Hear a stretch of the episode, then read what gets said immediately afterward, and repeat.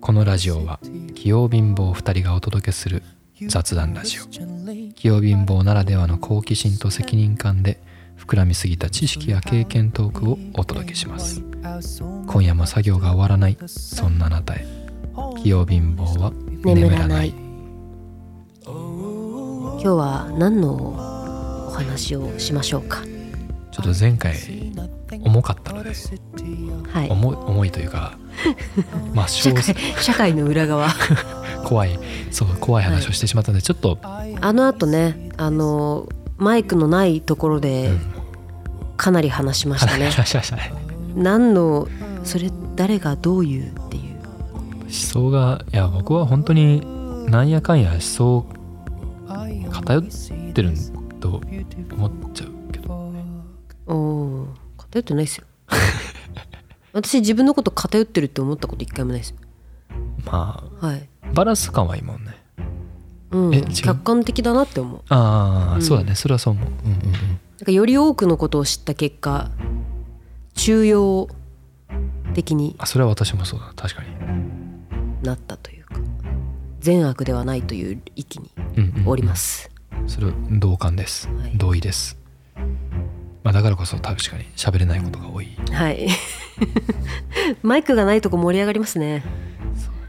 言いたいことがそういねうのちょっとライブとかでやるとどうなるんだろうね。もう一切撮影禁止。その撮影禁止、えー、と SNS 投稿禁止の10人ぐらいのやつ。うん。とかでやるんだったら面白それもう普通の飲み会じゃないですか。確かに。それただの飲み会だね。はい。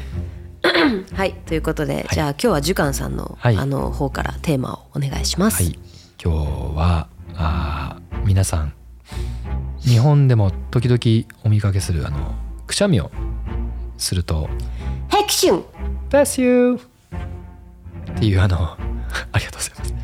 あの「Bless you」ってどういう意味っていうことをちょっと話せたらなと思っています。確かに。知らないですね。ね。はい。ねなんかあななんで言うのって思うよね。特におアジア圏なりそうあの日本人でもそうだけどーはい。くしゃみして何も言わないじゃない？なんか言う？日本は言わないですね。言わえ中国語とかなんかあんの？言わないっす。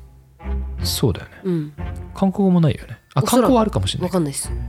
まあそうそうないじゃない、うん。でもそのえっと特に欧州英語圏だと。英語圏で多いけど、あれはそう何ですか？でブレスユーって、うん。そもそも何ですかって言って、まあ、あの今日はあくまで私の一意見なので、はい。なんか他にも意見あったら夏代ちゃんからぜひ教えていただきたいんですけど、はい。うん、ブレスブレスって、えー直訳するとなんだろうあれかな？えっとなんて言うんだっけ？祝福みたいな。五か語ご加護。うん神のご加護。うん。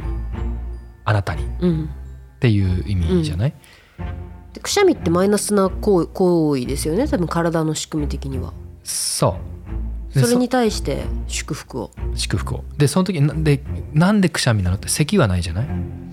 確かに。そう。でなんかそうそこがこう体のマイナスなんだけど特にくしゃみの理由で、うん。何かっていうとあれってあのこれ私の知っているやつだから、はい。多分それが正しいとかじゃないんだけど、はい。えーキリスト教においてそもそも人ってこう神と神の子あるいは人間あ、うん。そこ一緒にしたら怒られそうだ。な、うん。まあ、神神の子と人間と精霊の三位一体うん。で、えー成り立ってるという時になんかくしゃみをすると精霊が飛んでいっちゃうんだって。ため息つくとよくないみたいな話？そうそうそう。それめちゃめちゃわかりやすい。日本人で言うと。ああの幸せ逃げるよって。あれあれ。お本当にそう。本当にそう。それが、えーキリスト教の場合だとため息は多分何もないけど、ーはい。えーくしゃみをするとあなたの中にいる精霊はい。がどっかに飛んでいってしまうから、うん。私の分の私の持っている精霊をあなたに分けますよっていう意味でブレスユーって言ってるんだって。まずその精霊を持ってるのってどの宗教なんですか？キリスト教があーあユダヤ教もなんかな。天使がついてるみたいなこと？精霊？せ精霊は精霊？ってね精霊はジュジュピタジュピター？木星？ーティンカーベルみたいなのがあティンカーベ妖精自分の周り、りを飛んでる感じ、うんそう。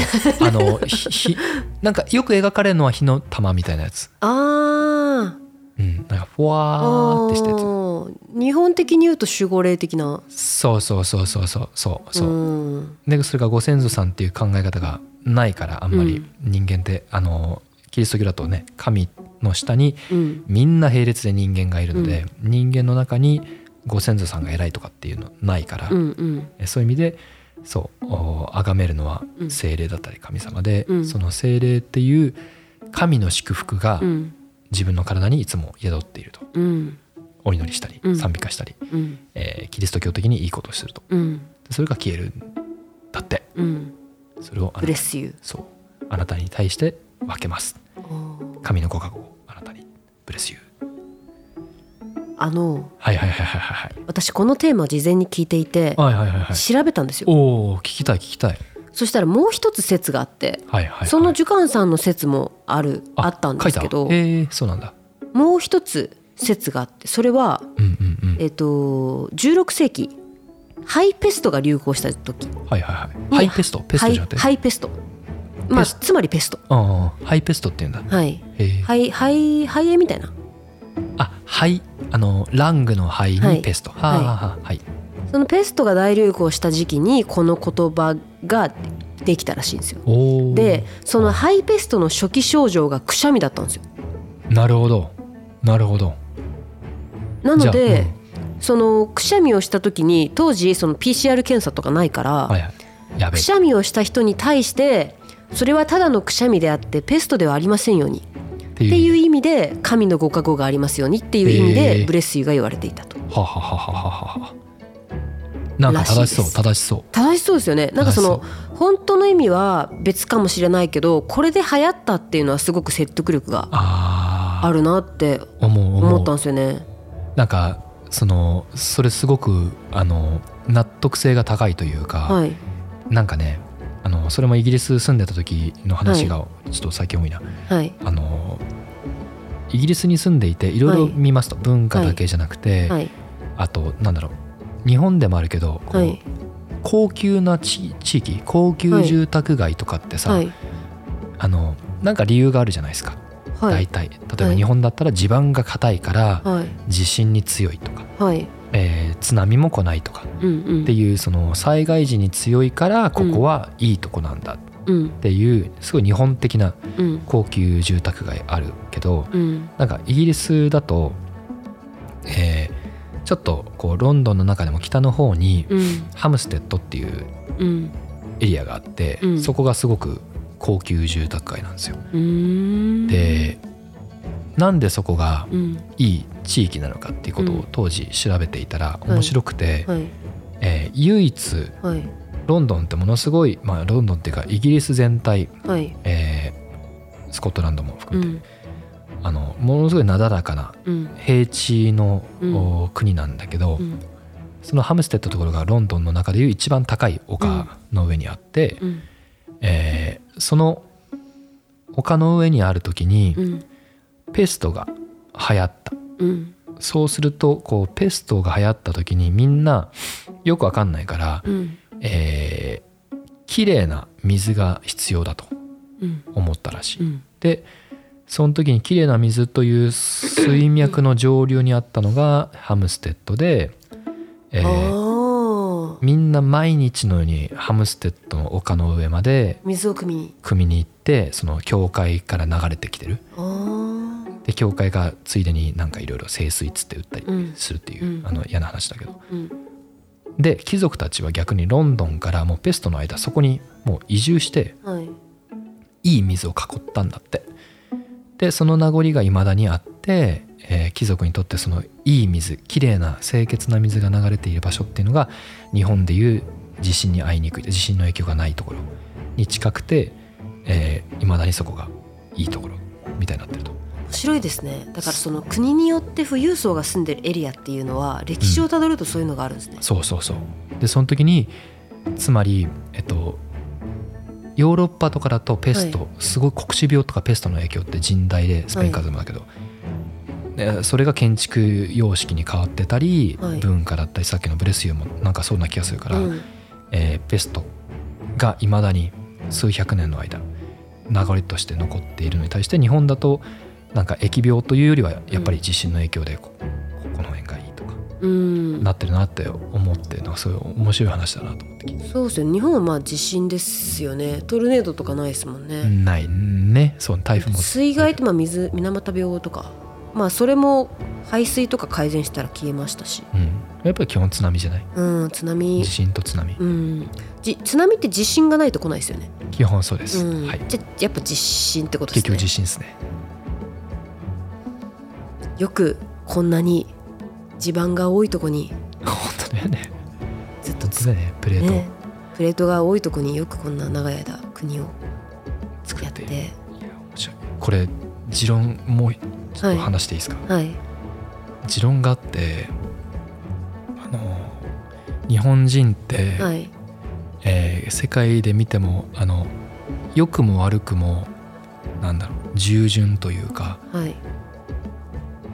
あのなんだろう神様が見てるよとかじゃなくてその自分たちを制御制制御する、はい。良くする？はい。時にあのお天道様が見てるから雷さんがとかっていう,、こう自然物が何かいつもあなたのことを見てるよっていうようなうん言い方が多い。神様っていうよりは。はい。これなんか持論があって、はい。えーある時期音と地震の関係とかを調べてたんですけど、はい。えっと、第二次世界大戦前後ではい。ヒトラーが、うん。えー技術を使って自分自身のスピーチをこう増幅させたいと思った時に、はい。彼はいまだにドイツ製のスピーカーっていいとされてるんだが当時こうスピーカーとマイクにものすごい力を入れたんですね。ほで発明させた中のスピーカーでこだわったのが低音で、えううん確かになんかヒトラーのスピーチってね重厚感ありますもね。ーそうん重厚感あるじゃない、はい。そうあれをなんか結構エンジニアリングとして達成させるように言ったらしくて、うん。なんでかっていうと低音をめちゃめちゃ出して自分の声に対して、うんえー僕らもライブとかクラブ行ってさ、うん。うん。でこう腹にくる音ってなんかこうなんかでかいものが来たとかうん。あるじゃないですか、うん。それを出してあたかも自分自身が偉大な存在になるように見せたらしいと、うん。いや見せ方うまいっすよね見せ方がうまいプレゼンテーションが、ね服装とかデザインとか。うん、あのそうそうそうそうそう。ポポしなんかポポ敬礼ポーズとか。ポーズとか。なんかいやすヒトラーはもし悪いあのねそう戦争とかがなかったらうん超優秀な CD だったと思うんですよ。本当に。確かに。見せ方うますぎて。確かに、うん、まあま見せ方がうまいからあれだけの人をうん。自分の方向に向けた向けられたんだと思うし、ん。本当にそうだと思う。確かにもう彼が手掛けたプロジェクト全部彼っぽくなるだろう。今うん。いたら、そうそうそうそうそう。めっちゃ有名なバンドになってそう。だってそう バンドマンっぽい感じもするね。確かに。そうそうそうなんですよねで、はい。そうそんな話があった時になんか待てよと思ってあるはい時代、であとジョン・ケージっていう現代音楽家が、はい。あーえっとねなんか BBC の防音無音室はい。に初めた初めて入った時に、はい。彼はなんか無音室なのに2つの音を聞いたと。うん。それは何かっていうとえっと地球の音と自分の生きる音が聞こえたみたいに言ってて、うんうん。えー一つはその脳内のシナプスがうごめく音とか自分の体の動く音。うんっていう自分の生きる音と、うん。あとあの地球の動く音が聞こえる、うん。で実際地球の動く音って、えー振れ幅は大きいけどうん。だいたい 8Hz を中心に音を出してると、うん。で 8Hz って聞こえない全然人間も、うん。感じるけど。うん。でもそんな我々通常聞こえるレベルではなくてそういうふうに思った時に日本って1日大体震度1弱の地震が100回ぐらい起きてるんだけど、うんうん。地球の音他の国に比べて大きいんじゃないかなと。うん。その 8Hz っていう超低周波が。ゴゴゴゴゴゴゴゴゴって音。そうそうそうそう。だとしたらなんかそれが潜在的にいつもそのヒトラーがやってるみたいになんかいつもなんか大きなものがいるんじゃないかな。それで従順につながるんですね。そうそうそうそうそう。だから実際なんか例えばアメリカでもいいし中国でもいいし違う国に行った時の日本人ってなんか全然性格違う感じ。うんうん。こう急に「へーみたいにうん。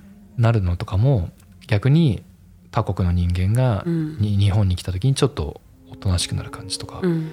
あれって大人なんじゃね？と思ってるそれすごいですね。それちょっと NHK でやっていいぐらいの人類のメカニズムみたいな壮大な気づきですねそれ。っていう話でした。いや面白いですね。なんかそういうあの解明されてない明確に解明とか有名じゃない説って結構ありますよね。あらありますね。面白いなー。って地球の音か。地球の音。その聞こえないのに感じるってどういうことなんですか？そのかえっと、認識できないレベルで体には振動が伝わってるみたいなこと？Yes yes yes yes yes. 自分の足が地球にプラスマイナスでくっついてるのと同じぐらいの感覚で。感覚。そうそう。まあなんかそう。あの音もただの波っていうか振動なので、はい。20Hz より下になってくるとはい。耳では聞こえないんだけど単純に物が揺れてるって感じ。本当に振動が伝わるだけ。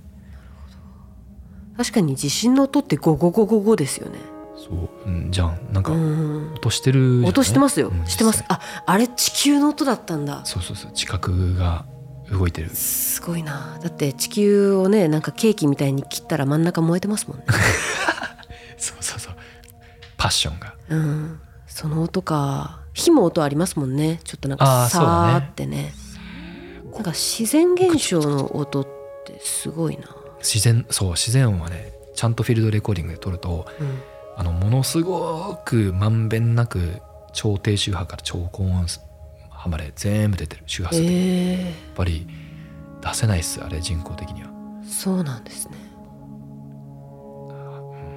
えその自然音は動物含まず風とか？風とかそう風とか波とかそういううん。フラクタルな音。うん、波すごそうですね。水はすごそうですね。水とか波はあ波の音はちなみにはい。あれね、えっと水一滴のなんていうの？雫がはい。ポチョンってなる時あるじゃな、はい。いあの音の集合体と思ったらよくてはい。実際にピクサーとかは、はい。あの CG でさ波の音とかを再現する。あれつく、はい。実は波の音を収録してきて重ねてる時もあるんだけど、はい。例えばモアナとかね、はい。えーあディズニーかモアナって、はいあれはどっちかというと CG で実際にビジュアル的に生まれている波はい。から音を計算して作っていて、その時の作り方は水の雫が、うん。えっと、落ちる音をうん。パーなんて言えばいいんだな、うん、パーティクルっていうんだけどそういうちっちゃい粒がうん。波を作るのと同じようにその粒たちが破裂してる音を重ねて波の音を作ってたりするぐらいああいうボコボコボコボコボコボコが重なっていくとザザザーンって。ディズニーのサウンドエンジニアとかすごいそうですね。なんめっちゃ優かいろんな秀っす。この音これで出してんだみたいな,、うんうん。なんかたまにあの YouTube にあのアニメの音響収録のなんか映像とか流れてますけど面白いですよね、うん面白いよねああいうの、うん。もなんか人間の耳って簡単に騙せるんだな、う いやー本当にそう。ん、うしかも逆に騙す方は、ねはい。人間の所作とか学ぶし、はい。いや洞察力がすごい。うんうんうん。なんかその木の板からなんでその音が出るっていつ気づいたんですかみたいあな本当だよねああいうのって。のばっかりで職人面技だよね。白かったです、うん、そうそういうのフォーリーとかって言うんだけど。フォーリフォーリーっていう世界で、ーはい。フォーリーのためのスタジオもあるし。あそうなんですね。そうあの面白いっす。あのフォーリースタジオとか行くと、はいもうなんか30足ぐらい靴があったり、はい。板だけでも30枚ぐらい木の板があって階段が中にあってとか、うんうんうんうん。そういう何でも再現できるようなスタジオがありそこで頑張って音を作り出すみたいな。行ってみたいですね。見学したいですよねそういうなんか制作現場、ね楽しそう。えなんかタイミングがあったらはい。ぜひ。ぜひ。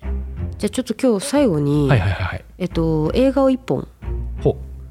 ご紹介おしたいでございますよ。面白い。えー、っとですね。タイトルド忘れしたので今ちょっと秒速で見ますがお待ちください。なんだっけな。ヒトラーつながり。おそっちね。はいはい、はい、でして、えー、今上映中。えー、あれ？はい。えっ、ー、と今上映中でございます。ヒトラーのための虐殺会議。えやば。タイトルやば。うんこれめっちゃ面白そうだなと思って私も見に行こうと思ってるんですけどヒトラー系の映画よく見るんですけどこれはですね、うん。1942年のドイツ・ベルリンの、えーとある邸宅にて、えーナチスの親衛官と各事務次官国家保安部、うん。まあそういうあの選ばれしナチス側の人たちが、えー一堂に、まあ、15人ぐらいですね集まって開かれた会議を映画化したものです。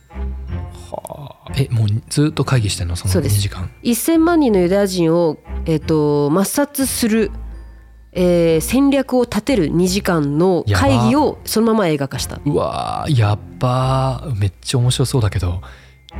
すごいね。これ面白そうですね。この会議を2時間聞くっていう。だからもちろんその人に応じてあのー立場も違うでしょうしその中でこの2時間の話し合いでどうことがどう最終的にじゃあ、えーユダヤ人を虐殺するっていうことが決まってしまったのか。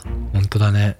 なんか会議を2時間聞くって新しいなと思っててこの映画すごい私見てないんですけど見てないけど見に行く予定なので、まあ、来週とか、あのーぜひ皆さん。も、うん、じ次回教えてほしい。はい、このヒトラーが出ないヒトラーの映画ってすごくないですか？あ人出てないの？出ないんですよこれ。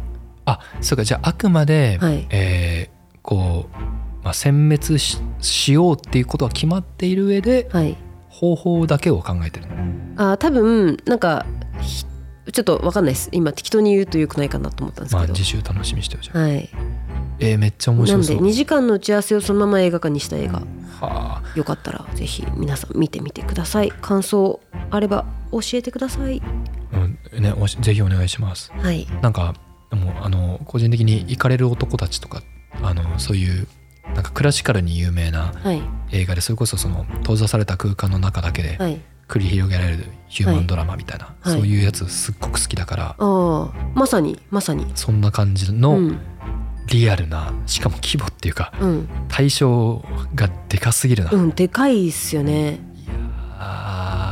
でもこれすごいリアリティありますよね逆に。今世の中で動いている歴史とかも、まあ、全てこういう議論の場を経てロうんうんうん。ロシアウクライナ戦争とかそうだね。決まってるからその会議をこうまあもう事後ですけど、まあ、こうやって疑似体験するという。てかよく公開したねそんなドイツ側も。さっきのちょっと韓国の話につながってきますか？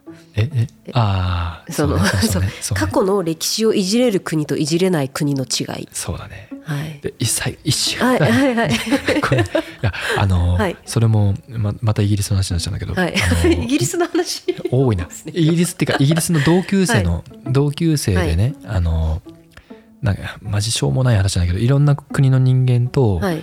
飯食ってて、はい。弁当をスタジオに持ち込んで食べてる時に誰かがアメリカ人がおならかしたのよ。このアメリカ人っていう言い方はよくない、はい。ある人がはい。おならしてあは「あは」って言っていはい。みんなで笑ってたの。はい。単純に。その大人になってなんか普通にブーンみたいなのないじゃない。なかなか。